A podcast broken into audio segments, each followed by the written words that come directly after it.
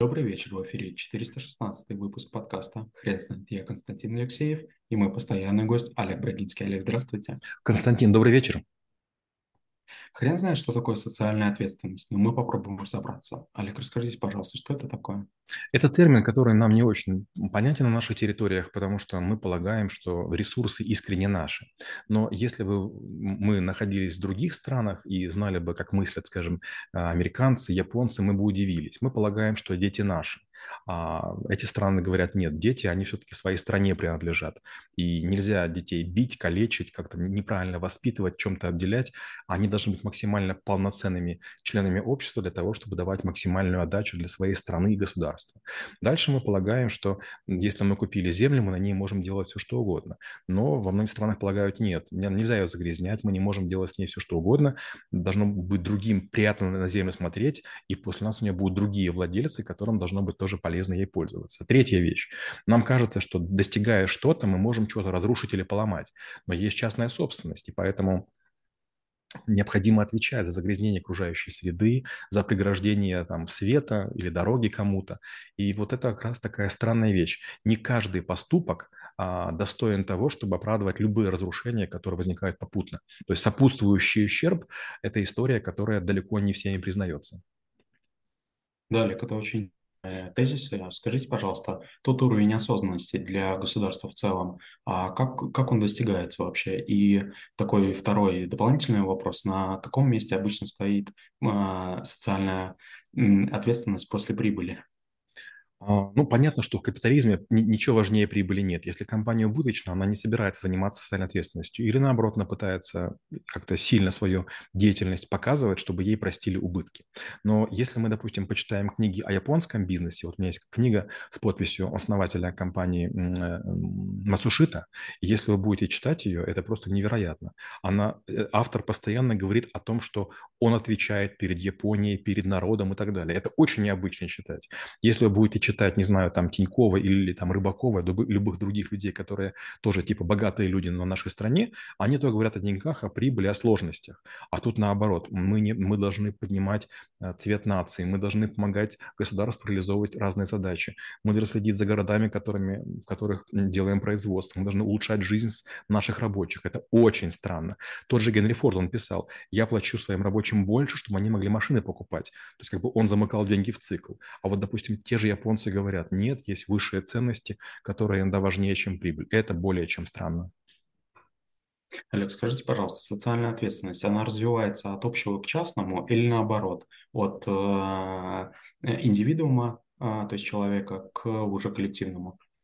Нет, к сожалению, от общего к частному. Вот сейчас в России такая э, странная тема сейчас начинается. Будут э, опять включать гимны, будут флаги государственные висеть, и многие начинают смеяться, что идет возрождение, возрождение Советского Союза.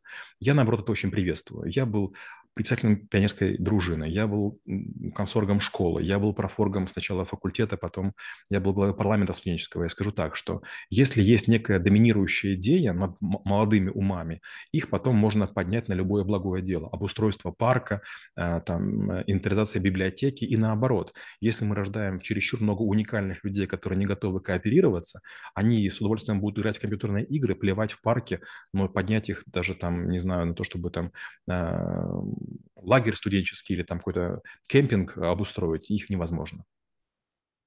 Олег, расскажите, пожалуйста, про социальную ответственность больших корпораций, как она зарождается и вообще действительно после, а, после какого момента вообще появляется? Я не могу об этом говорить, потому что я в компаниях, в которых работал, все компании были уже успешны до меня, все были очень крутые. Давайте поговорим про Германию. Я работал в очень крутой компании, и в какой-то момент времени эта компания э, занималась обустройством разных территорий. Она делала площадку для пикников, она обустраивала местные парковки, она делала детские площадки. И мне было очень странно, почему компания платит свои деньги для улучшения инфраструктуры. Но как бы эта компания даже таблички не вешала, что это сделали мы. Но зато это было в его годовом отчете. И как бы очень позитивно всеми воспринималось. Когда я в Японии работал, тоже была интересная история. Э, местные вот рабочие на заводе, я работал в Тойоте, они много ремонтировали окружающих территорий, заборы, какие-то там замки, какие-то э, конструкции спортивные. Тоже это было очень странно. То есть они их красили, мазали, и, и, было непонятно, зачем они это делают. Но зато понятно, что общины, э, которые окружали эти территории, были в восторге от того, что завод так хорошо участвует. Я хорошо помню, когда я в школе учился в город Городня, Черниговская область, у нас был завод, ой, у нас был, эм, извините, колхоз, которым нами шерствовал. Он нам присылал всегда потрясающую морковку, потрясающую, потрясающий картофель, давал нам автомобили грузовые для, для каких-то мероприятий. И мы, конечно, были очень благодарны колхозникам. То есть, с одной стороны, мы ездили, помогали им убирать урожай, с другой стороны, и они нам помогали и дровами, и чем угодно. И, честно говоря, это было очень здорово. То есть мы молодые, помогали более взрослым людям, а более взрослые там время от времени приезжали, мы там делали им концерты, еще что-то. То есть как, бы пытались отработать. И мне это очень нравилось. То есть какая-то была такая общность, да, какая-то такая была массовость. Если же, допустим, мы говорим о том, а, как это все, допустим, происходит в России или в Украине, в какой-то момент времени организация для себя решает. Допустим, мы будем поддерживать искусство. Скажем, там Альфа-банк поддерживал фестиваль «Золотую маску». Или, допустим, там спонсировал эм, а, там приезды Мориса Бежара и Балета, да, одевая их Версаче.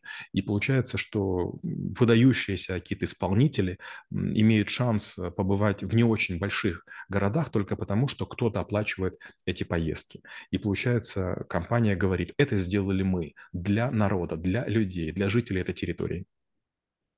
Олег, скажите, пожалуйста, а как вы считаете, с чего начинается личная социальная ответственность?